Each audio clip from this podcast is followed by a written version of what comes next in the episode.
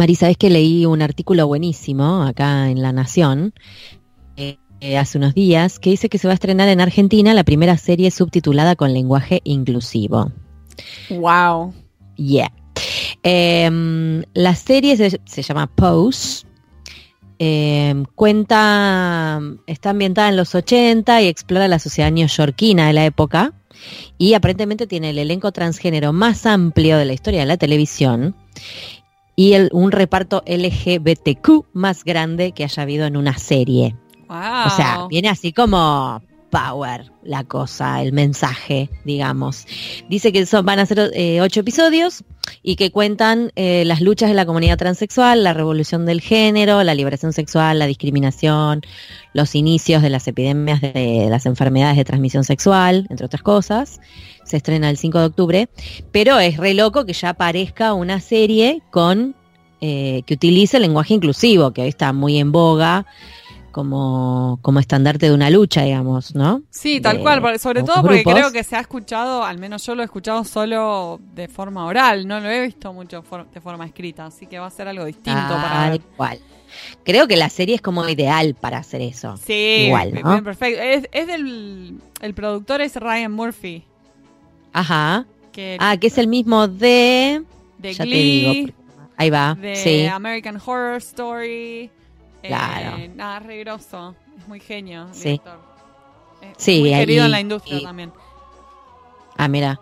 No, no, y aparte está buenísimo porque me pareciera como esta gente que sale con un material que va perfecto con la tendencia de la época, con lo que se está hablando, con la lucha por la diversidad, etcétera, etcétera, ¿no? ¿Sabes Pero todo, todo un tema. Sí, tal cual. ¿Sabes que la, otra vez, por primera vez, eh, vi un baño, un gender neutral bathroom?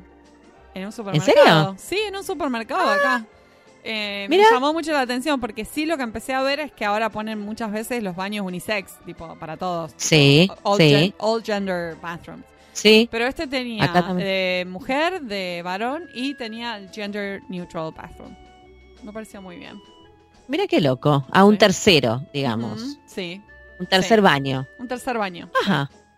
Mira, qué loco. Sí, pues yo acá también había visto los baños fusionados ya hace rato.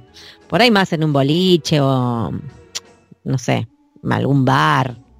Eh, sí, bueno, son cosas que van, van como con la época, viste que las épocas van cambiando. Es difícil, a veces cuesta deconstruirse, como se dice, en cosas que uno, viste, por ahí no entiende. Yo he tenido discusiones con amigos, viste, que la gente empieza como a hablar, que esto, que si están de acuerdo, que si no están de acuerdo qué sé yo. la verdad de, construirse. Esto es algo que me comentaba mi hermana que en Argentina se está hablando todo el tiempo de. Se está usando este término de, de construirse. Mucho. La deconstrucción, sí, tal cual. Eh, la deconstrucción más que nada, o sea, en realidad es algo que el lenguaje pretende reflejar, algo que debería estar en nuestra, en nuestro comportamiento, digamos, ¿no? O sea, nosotros no deberíamos ni discriminar, ni dejar de lado a determinada persona porque no entra en la denominación binaria que conocemos todos. Eso debería suceder en una sociedad ideal. No sucede. Bueno, en algún punto el lenguaje inclusivo viene a poner un poco de, a echar un poquito de leña ahí, ¿entendés? Hacerlo como, más evidente y esta cosa de empezar a dejar de decir algunas cosas. Sí. No necesariamente. de que, se hable del tema también. Como lo que, que se hable del tema. Exactamente. de la RAE, que ahora se puso una marca en el diccionario de que no se dice más que la mujer es del sexo débil, por ejemplo. Claro. Eh, se puso una marca diciendo que es discriminatorio, Yo particularmente, o sea, no me ofendo porque encuentro una definición en el diccionario que claramente tomó un uso arcaico. O sea, bueno, qué sé yo. O sea, me parece que hay cosas que son extremas, ¿no? Ya, ponele que lo querés sacar, bueno, sacalo. El punto no está en el, el problema no está en el diccionario, el problema está en el día a día. En el uso, porque el diccionario registra el uso, tal cual. Eh, sí, y además de, en el día a día en el que a la mujer se la trata así, ¿no? ese es el problema, es el problema de fondo del asunto. Eh, o no sé, o sea, la deconstrucción va por varios lados va por el hecho de no. Yo igual no estoy. O sea, la deconstrucción no vendría a ser. Eh, ¿Cómo se dice esto? No me está saliendo la palabra que quiero decir. Eh, no vendría a ser llenarnos de eufemismos, la verdad, no. sino más bien de empezar a darnos cuenta que, bueno, no somos todos iguales, que hay más variedades de personas y de gustos en las que uno le enseñaron cuando era chiquito, eh, que hay cosas que son ofensivas, no sé. o discriminatorias. o... Discriminatorias, que no, no hay necesidad de, ni de hacerlas ni de decirlas. Entonces, bueno, viene por ese lado el tema de la deconstrucción, de dejar de decir determinadas cosas. Yo tuve un profesor, ponele que... Y aceptar la diversidad como, como algo positivo. Tal cual, está bueno. Sí, tal cual. Eh, ponele, en una clase la otra vez eh, estábamos en una clase de actuación, el profesor dijo, bueno, pasó una compañera, bueno, pensá, hace tal y tal texto pensando que está pasando por adelante el chico que más te gusta. y después dijo, bueno, la persona que más te gusta. Fue genial, pues se, autocorrigió, como diciendo, yo no sé qué le gusta, para qué digo un chico, se ve que le pasó todo eso por la cabeza. bueno, nada, son cosas que uno con, la, con el uso creo que nos vamos a acostumbrar. Y si después el lenguaje inclusivo llegó para, para quedarse, bueno, ya veremos. Por el momento se verá. La serie está, jugada en ese sentido, está bueno. Así que nada, ya la veremos. Ya la veremos. Y bueno, ahora vamos a pasar nuestra entrevista, Pau. Sí, ¿con quién estamos hoy? Hoy tenemos de entrevistada a Papsi, desde Puerto Rico. Ah, primera vez que hablamos con alguien de Puerto Rico. Sí, primera vez. Internacionales. Ah, estamos, Marina, estamos, estamos acaparando ya todo el mapa. bueno, vamos entonces con acá con nuestra amiga Papsi. Adelante. Adiós.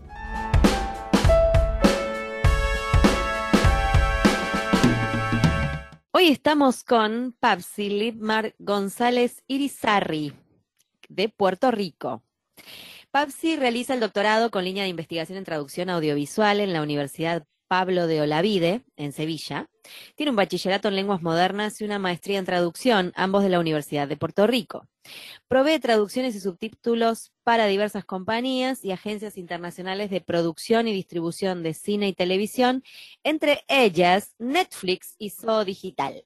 Su trabajo en traducción, subtitulado y closed captioning aparece en más de una docena de documentales a la altura de Blood Brother, ganadora del Sundance 2014, Promises y The Atomic States of America, así como en anuncios para televisión, videos educativos, cortometrajes y más de 300 episodios de series televisivas de renombre mundial, entre ellas Full House, Heroes, The Office, Parks and Recreation, El Chavo, La Fea Más Bella y Rebelde. Creo que me las miré todas. Además, tal cual. Además, Papsi es traductora jurídica a tiempo completo en el Tribunal Supremo de Puerto Rico. Allí emplea su tiempo a la traducción de los volúmenes, decisiones de Puerto Rico, así como de sentencias y resoluciones de los tribunales de primera instancia de la isla. Su tesis de maestría recibió el máximo puntaje y el premio doctor Samuel R. Quiñones, que otorga la Real Academia Puertorriqueña de la Lengua Española, y el programa graduado de traducción a la mejor tesis de traducción del año. Desde agosto de 2016, PAPSI imparte cursos de traducción de su autoría a estudiantes subgraduados en la Pontificia Universidad Católica de Puerto Rico. Desde agosto de 2018, o sea, hace poquito, ofrece un curso graduado de traducción audiovisual en la Universidad de Puerto Rico. Además de traducir, porque ustedes pensaban que PAPSI se rascaba, pero no.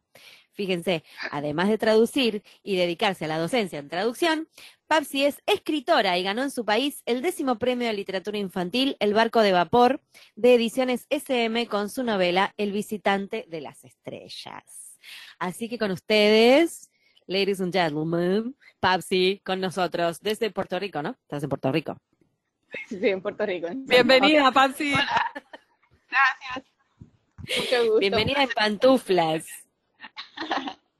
Muchas gracias. por tomarte este ratito para charlar con nosotros, que sabemos que estás, estás ocupada, que estás haciendo muchas cosas. Eh, así que agradecemos este ratito que nos dedicas. Gracias. Te, quiero decir que nos encantó que además de traductora sos escritora. Y queríamos saber qué interés nació primero, el de escribir o el de traducir. Pues mira, mm, creo que fue más o menos a la par eh, cuando ya estaba escribiendo pequeños cuentos en los libros de, la escuela, también yo tomaba, eh, yo quería aprender inglés, vamos a decirlo así. Y este, recuerdo que yo eh, en aquella época con los cassettes eh, mi mamá me los compraba y yo iba derechito a la, al librero de mi abuela y le sacaba los diccionarios que ya tenía en inglés y en todas las libretas de ella yo escribía las canciones en inglés hablado con una traducción terrible, horrible, la cosa más fea que ustedes se imaginan, al otro lado para poder saber de qué trataban las canciones que me gustaban. Qué bueno, pero ya había, había mucho interés ahí, había todo un trabajo. Sí, sí, todo un trabajo. Y no, luego, eh, ese fue mi primer trabajo, como quien dice, porque le compartía las canciones después a los vecinos. y les decía, Me encantó. O sea que al, casi al mismo tiempo hacías como las, las dos cosas. Sí, sí, las dos cosas. Sí, siempre me, como quien dice, me refugié en el mundo de las palabras. Ay, me encanta eso. Una wordsmith, una wordsmith desde chiquitita. ¿Viste esos, tests que te, que te haces para saber eh, los test vocacionales? Test, vocacionales, sí. Y que te aparecen, bueno, a ver, usted tendría que haber sido astronauta. Bueno, no, vos seguro te daba wordsmith, como tipo, ya estabas definida. Y vas para ese lado. sí, sí, eh, pues, no estaba, estaba definida pero confundida, porque recuerdo que tomé uno de esos exámenes antes de entrar a la ah, universidad cuando todavía estaba en la escuela. Sí, porque de, repente quería ser piloto. Antes de eso ah, quería ser médico, antes no. Y no sabía qué quería hacer en mi vida, así que, y todo me salió para el arte. Cualquier rama que fuera. Y ahora volás con la imaginación, Papsi. Sí, nada de piloto y nada de física, nada de matemática, nada de eso. bueno, pero viste que es como que se ve que, a todos nos pasa, va, qué sé yo, hasta ahora por lo que venimos charlando, como que los traductores tenemos como un interés en muchas cosas y terminamos en la traducción refugiándonos en la variedad que te, que te, que te presenta, ¿no? Sí. Porque yo también di un montón de vueltas. Hay algo de eso, somos, somos todos medios curiosos por otras cosas. Y, por ejemplo, bueno, tu novela, la que leímos en la presentación, El visitante de las estrellas, ¿te gustaría, por ejemplo, traducirla a otros idiomas? Esa es la una pregunta compuesta es, si te gustaría y ¿qué, qué buscarías que tuviera el traductor eh, que se va a encargar de tu novela? O sea, ¿te, te, involucrarías con la persona que va a trabajar en eso? Sabes que yo creo que no yo, creo que, o sea, no me involucraría con, su trabajo como tal, pero sí me involucraría obviamente a saber quién es la persona y qué otros trabajos ha hecho y se ha hecho eh, traducciones eh, que vayan, que sean similares, o sea, más o menos el mismo tema de ciencia ficción para niños, y claro. su obra antes de decir, por ejemplo, que sí, pero en su trabajo no, no. Ok, no, no, si es otro idioma que no conoces, no podés. Ah, bueno, bueno, no, pero es que estoy pensando todo claro. claro. no, pero por ejemplo, no sé si te gustaría que te llame para preguntarte cosas, por ejemplo, para preguntarte ah, dudas. sí. eso es ah. muy necesario. De hecho, yo lo hago cada vez que puedo. Así que, creo que, que, sí, que es importante además. Sí, de que me gustaría porque es un poco compleja en, ciertos, en ciertas partes. Eh, por ejemplo, yo me inventé palabras Así que supongo que me llaman como que a preguntarme de dónde sacaste esto y por qué y cómo ahora lo traduzco. Claro. Bueno, pero eso está bueno, es un re desafío para un traductor. Cuando hay un idioma inventado, ¿o no? Cuando charlamos con pues la traductora de los Juegos del Hambre, Mari, ¿te acordás? Sí, me acuerdo de Sin Sajo. Claro, que ya había, llegado a la palabra Sin Sajo. Claro, a resolver un montón de ese tipo de cosas para un traductor está buenísimo. Está bueno. Eh, ponemos acá la convocatoria, si hay alguno de algún idioma que no conozcas, Papsi, y se quiera, y te quiera hacer la traducción de tu libro, se puede comunicar con nosotras. Papsi, ¿cómo fue, que, ¿cómo fue que comenzaste a especializarte en la traducción audiovisual? ¿Fue algo que viste en la universidad, por ejemplo, o que a partir de la misma, la misma experiencia laboral o que los, que los clientes te iban pidiendo, así fue como surgió tu especialización? Eh, pues mira, mi historia es un poquito eh, particular. Vamos a ver cómo lo organizo de forma coherente. Eh, a, mí, sí, a mí me interesó, de hecho, la, traducción audiovisual, especialmente, o sea, los subtítulos como tal en la escuela. Luego que yo estudié lenguas modernas en la universidad, que me hice el, bachillerato, yo recuerdo que yo quería estudiar como tal eh, screen translation o ya traducción audiovisual, pero era todo en Europa y era muy costoso y no había manera de que yo pudiera pagar un año en Inglaterra tampoco. Así que eh, decidí estudiar traducción, la maestría en traducción aquí en, Puerto Rico y, eh, no, para ese, para ese tiempo no daban, no daban cursos como tal en traducción audiovisual. Así que yo decidí irme de intercambio, fui a la Universidad de Salamanca mm. y eh, solo con el, con, el, con el propósito de estudiar, ahí tenía un curso bastante, o sea, muy completo en, traducción audiovisual. Y cuando llego, adivinen qué pasó. ¿Qué pasó? El, el semestre que, para el semestre para el cual estaba pautado ese curso, lo cambiaron y pusieron el curso para el próximo semestre que yo no iba a estar allí. Así que nada, me quedé. Sí, me pasó eso. Pero como quiera me quedé obviamente en Salamanca y estudié localización y otro, tomé otros cursos que no tenía planificado.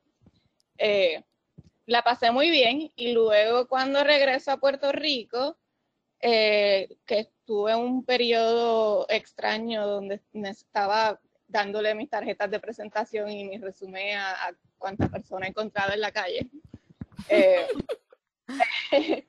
Eh, tengo unas eh, un, dos amigos estaban trabajando para Netflix directamente en California y necesitaban eh, traductores para subtitular series, un proyecto específico y allí fue, eh, luego de la entrevista y el examen y todo lo demás, allí fue como quien dice que empecé a estudiar por mi cuenta subtitulado específicamente, pero era por motivo de trabajo.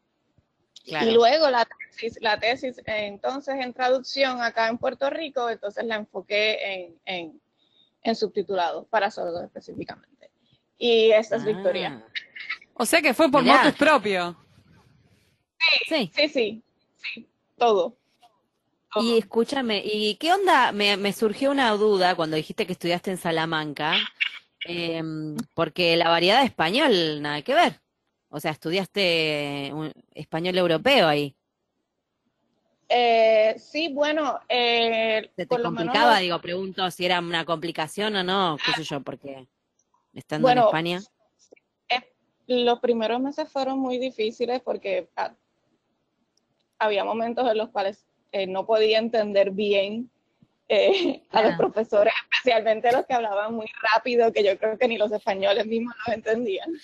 Eh, claro, porque encima ya hay un montón de acentos, no, no sé en Salamanca cómo hablan, pero hay muchos acentos, es verdad.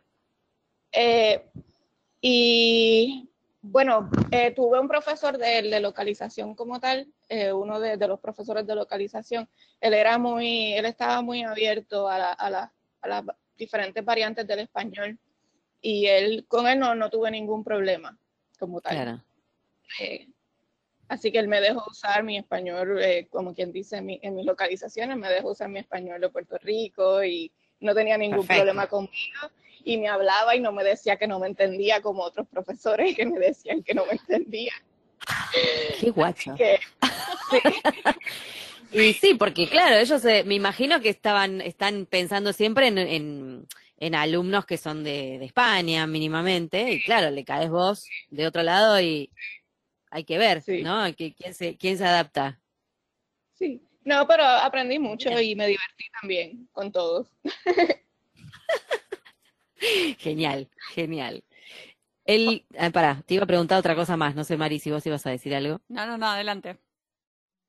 Eh, bueno, con, esto que dijiste que, bueno, que a partir de que empezaste a trabajar con el tema de Netflix, ¿ellos te, capacitaron o tuviste que vos medio como ponerte a tono? Pues mira, ellos me enviaron, eh, en realidad era un documento como de dos páginas o tres, donde ellos tenían las pautas específicas de, lo, de subtitulado y de redacción que ellos querían para ese proyecto. Así que esa fue como mi, primera inmersión, como quien dice. Eh, pero una capacitación formal, no. No, no, no la hubo. Ah. Eh, ah, y todo lo demás que aprendí por mi cuenta, aparte. Claro, autodidacta. Papsi, y de las series que has traducido, que por lo que leímos son un montón de hits, de programas muy lo más como The Office, Parks and Recreation, que me encantan. Eh, pensamos que serían particularmente difíciles de traducir también por la cantidad de, humor que tienen, la carga de humor y, también mucho humor sarcástico. Eh, ¿Nos contarías un poco más cuáles fueron los desafíos más grandes que tuviste para traducir esas series? Sí, bueno, el primer desafío para mí eh, es a mí no me gusta la comedia, yo no veo comedia, así que ahí ya tenía el primer reto. yo me muero. Yo no veo. A mí, a mí se me hubiese caído la baba. No puedo creer lo que me estás diciendo. Sí, sí, Yo sufría cada vez que me enviaban esta cosa, cada vez que me tocaba una serie nueva era de comedia. Y yo, no, pero ¿por qué? Así que para mí fue una tortura, honestamente. No, pero ni siquiera después de trabajar con eso te, le tuviste un poco de cariño, ¿no? Nada. No, al contrario, porque luego que uno está allí trabajando, que se toca ajustar el tiempo y ahora está para... No, no. Pero encima, igual te tocaron series de comedia raras, porque no son las comedias tradicionales. Claro. Porque The Office tiene un formato particular. Y Parks and Recreation muy parecido también, sí. Eh, toman esa cosa del, de la, del actor a cámara y, y una cosa medio naturalista en la actuación y todo. Pero bueno, claro, algo tienen. Eh, otro, otro reto, además, eh, por ejemplo, hubo un encargo específico eh, para el cual yo no era parte de ese grupo, yo era parte del equipo de, de, América Latina, ¿no? Y y de repente me envían una serie australiana para que haga los captions en inglés, o sea, intralingüístico. Ah. Fue, o sea, yo, en un episodio yo, podía estar 12 horas porque no sentáis y que yo no entendía nada de nada. Entonces, recuerdo que, sí, solicité ayuda para que me ayudaran en todos los Sí, es que son acentos que no tenemos entrenado por ahí el oído tanto. Lo mismo pasa con el acento escocés. Yo no entiendo nada, le tengo que poner los Ah, no, en escocés. bueno, Outlander, si vos te pones a ver Outlander, hay, hay personajes que realmente no se les entiende en escocés. Eh, o sea, decís, ¿qué, ¿qué está diciendo? Está todo atravesado. Y, en, y yo he visto también un par de series australianas y claro, sí, es como muy, depende, ¿no? Depende del personaje, a veces, qué sé yo. Y te, me, imagino lo que transpiraste. Sí, no. fue, fue, Porque me da, me da tristeza. Pero al final el proyecto, terminó muy bien. Eh, no me dieron tantos episodios como, como eh, habían pronosticado al principio, lo cual me alegró mucho. Yo creo que fue primero por la cantidad de tiempo que, que demoré. Eh, pero nada, quedó muy bien, quedó muy bien y al final eh, creo que desarrolló un poco el oído y, mientras pasaba más, mientras me daban más episodios, podía, lo hacía mucho mejor y entendía mejor a estos personajes. Claro. ¿Cuánto tiempo te daban para hacer un episodio? ¿Te daban tiempo o está así a las apuradas como en todos lados? No, fíjate, no. Me daban, por ejemplo, eh, tienes eh, una serie de videos, me daban los enlaces, eh, porque era como una plataforma, y me decían, por ejemplo, tienes que tenerlos listos para tal día. Pero así de, ellos pagaban, por ejemplo, por hora de trabajo, no, no pagaban por hora de, video, lo cual era genial. Y no, me, no me exigían, por ejemplo, no puedes eh, demorar más de eh, cuatro horas o dos horas o lo que fuera en, este video, sino que ellos me, daban eh, libertad. claro, como entrabas en una plataforma quedaba registrado lo que trabajabas, pues no creo que estuviera, ah, no. creo que estuviera registrado, no, no, la plataforma ah. no se registra. Ah, pensé que, que quedaba en algún lado y después veían lo que habías hecho. No, no, no, Ellos, no, ellos confiaban mucho en su, en su empleado. Sí, sí. Bueno, pero está bueno, eh, está bien. Sí. Yo sí, yo, eh, yo en lo personal sí me exigía eh, una cantidad de, de, horas a dedicar a ciertos videos, porque si tengo un, plazo de entrega, obviamente ya yo quería cumplirlo. Así que yo sí lo hacía, lo que lo, yo sí me lo exigía. claro, pero a veces, claro, hay, hay series de, de, media hora que las puedes hacer en ocho horas de trabajo y hay otras que depende, ¿no? Digo, por ahí te lleva bastante más por un montón de razones, no sé. Los realities donde hablan mucha gente al mismo tiempo, a veces te lleva más tiempo. Por eso pensé que por ahí te lo registraba en algún lado. Mira que, mira que, qué lindo, ¿no? Está bueno saber eso. Está bien, un cliente piola ese, sí.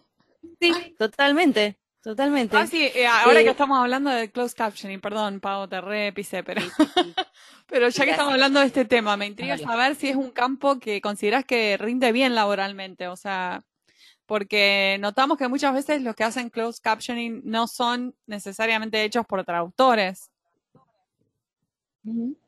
Eh, pues mira, honestamente el closed captioning no me ha llegado mucho. Yo solamente trabajo, he trabajado en la la traducción audiovisual para agencias de, Estados Unidos. Eh, aquí en mi país es como es un poco más complicado. Eh, eh, y no he visto, no, por lo menos, no he visto que haya mucha demanda de estas agencias de Estados Unidos para hacer el, el, closed captioning. sí recuerdo un proyecto que hice con, con So Digital, eh, que fue eh, el subtitulado para sordos de telenovelas, las telenovelas de un grupo, una serie de telenovelas de Televisa. Pero aparte de, esas telenovelas y la serie australiana, no he hecho nada más. Ah, ok. okay. O sea, estas, las series que trabajaste que teníamos acá en tu bio eh, en español, hiciste eso, closed captioning, no traducción al inglés.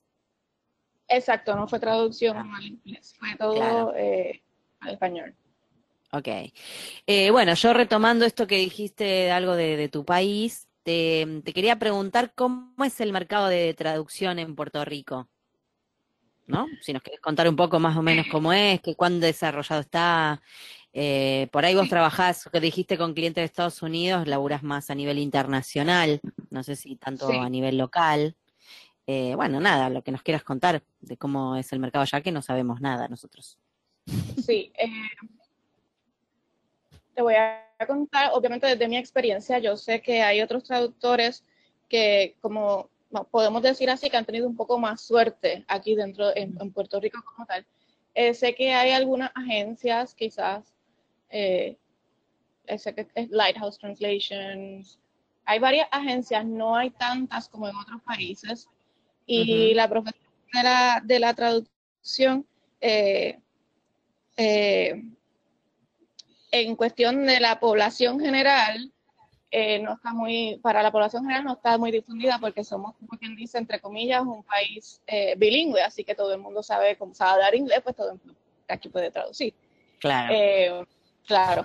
Y se hace un poco complicado. Yo tuve eh, la suerte de que me contrataron, ¿verdad? Para el, el, este el empleo a tiempo completo que tengo con, con el tribunal. Eh, y, pero no he visto tantas eh, convocatorias de empleo para traductores. son muy pocas, son muy pocas. Es trabajar por su cuenta y la mayoría trabajo para el Tribunal Federal, también para agencias de Estados Unidos o compañías ya estadounidenses, pero que están establecidas aquí en Puerto Rico. Claro, claro.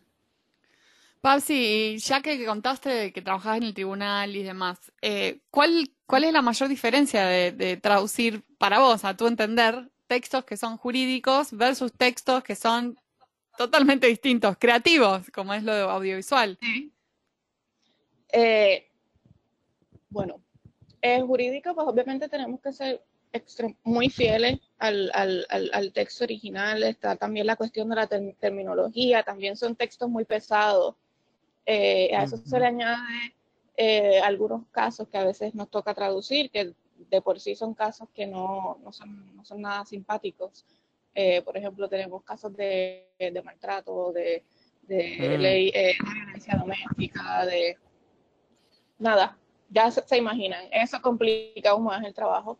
Eh, ya la traducción audiovisual para mí, además de que es mucho más creativa, tengo más libertad, eh, eh, va más conmigo, va con mi personalidad y se me hace mucho más fácil que, la traducción jurídica. Claro. y es sí. Claro, además porque tenés ese que uno le agarra la mano. Sí, tal cual. Tenés ese espíritu escritor también, que seguramente te sale, te sale más fácil lo literario, lo que requiere más creatividad. Eh, te diré lo audiovisual, nunca he hecho traducción literaria y tampoco lo tengo en planes todavía. Eh, no, pero está más en Todavía, igual la, palabra clave es todavía. Todavía. todavía. todavía puede llegar a suceder. Em, sí, sí, te vemos, te vemos muy activa, así que yo creo que puede, puede suceder. que lo hagas. Eh, ¿Cuál crees que es la, mm, la, mayor diferencia del español de Puerto Rico con el español que se habla en otros lugares de Latinoamérica? Eh, y nada, eh, te diría que para ser una isla tan pequeña tenemos tanto regionalismo que a veces hay peleas entre las, o sea, siempre el 35 y, y a veces no entendemos lo que, lo que para, para otra persona de, de otra esquina de, de, Puerto Rico significa alguna palabra que para una persona ¿En como serio? yo. ah, o sea que además tienen mucha, mucha variedad ahí adentro también. Wow. Sí, somos tan pequeñitos. o sea que, mm, claro, porque esto, esto que dijiste es cierto, o sea, Puerto Rico es bilingüe, todo el mundo habla los dos idiomas. Y también deben tener bastante transferencia del inglés entonces, en el español. Sí, también. Tenemos mucha transferencia. Ahora mismo se me hace difícil porque eh, yo soy una de estas personas que a pesar de haber estudiado traducción y tenemos que, ¿verdad? Eh, hablar un español más español, como quien dice. Eh, inglés todo el tiempo. claro. Bueno, pero una cosa es cuando uno está trabajando y otra cuando no, yo qué sé. Y a veces eh, es una cuestión de uso, de, de, la gente con la que uno habla, los amigos, los compañeros de trabajo. Sí, tal cual, te mimetizás, te mimetizás con quién estás, tal cual. Sí, totally. No. Papsi, una pregunta que nos gusta hacer para, para cerrar nuestra entrevista es algo filosófica y es, ¿qué es para vos ser un traductor exitoso? Hmm. Bueno, para mí un traductor exitoso es el traductor que es autodidacta y el que cuando se le cierran puertas eh, busca la manera de encontrar otras y que se abran. Y, siempre estar pendiente, eh, no darse por vencido. Yo, por ejemplo, hubo una época en que yo creo que yo entregué más de 100 eh, resúmenes, currículum vitae, en, tantos y tantos lugares y a tantas personas, no conseguía trabajo, trabajé durante ese tiempo que de hecho le llamé The Long and Winding Road. eh, trabajé, estuve trabajando en tiendas en lo que podía conseguir eh, eh, algo dentro de la traducción. Así que eso es lo que yo creo que define un traductor exitoso, que no el que no se cansa de buscar las oportunidades de empleo y, y el de empleo y el que el que estudia mucho todos los días. Sí. Muy linda respuesta, me gustó, ¿eh? Me gustó. Me gustó lo de autodidacta también, porque creo que la mayoría de los traductores se definiría un poco autodidacta. Tenés que ser un poco autodidacta porque te las tenés que ingeniar con un montón de cosas, más allá de, del trabajo de la traducción en sí. Yo decía que con la traducción también, porque uno a veces traduce cosas tan variadas que tiene que aprender a ver de qué está hablando el texto original. No sé. Eh, te puede caer un tema tan random que uno no sabe, o sea que a veces es investigar, investigar, investigar, como medio detectivesco el trabajo. Exacto. Sí, investigar, investigar, investigar de esos temas de los cuales uno no, no sabe absolutamente nada, como por ejemplo de la farmacéutica, que me han tocado textos de farmacéutica. Eh, pero además, además de eso, también eh, me refiero a autodidacta dentro de la misma traducción, de los cambios que hay, los movimientos, las nuevas reglas, todo. Es ser autodidacta en todos los sentidos. Sí, totalmente. Bueno, Papsi, muchísimas gracias por estar con nosotras en Pantufla. Nos encantó entrevistarte. muchas gracias a ustedes por tenerme aquí. Y pues nada, eh, si en otra ocasión eh, estoy muy dispuesta a volver a hablar con ustedes. Cuando quieras. Gracias. si podemos pasar por Puerto Rico, te pasamos a visitar. Te tocamos la puerta. Te decimos, Hola, ¿te acuerdas de nosotros? Voy con un par de pantuflas. Vamos en pantuflas para que nos reconozcas. Aquí tienen alojamiento, que tengo un cuarto adicional para las visitas. Ahí está. Listo, vamos. bueno, besos para toda la gente de tu hermosa isla y muchas gracias en serio por, por este ratito que nos dedicaste, que sabemos que has estado trabajando todo el día, así que ahora te dejamos tranquila. Muchas, muchas, muchas gracias. Muchas gracias. gracias.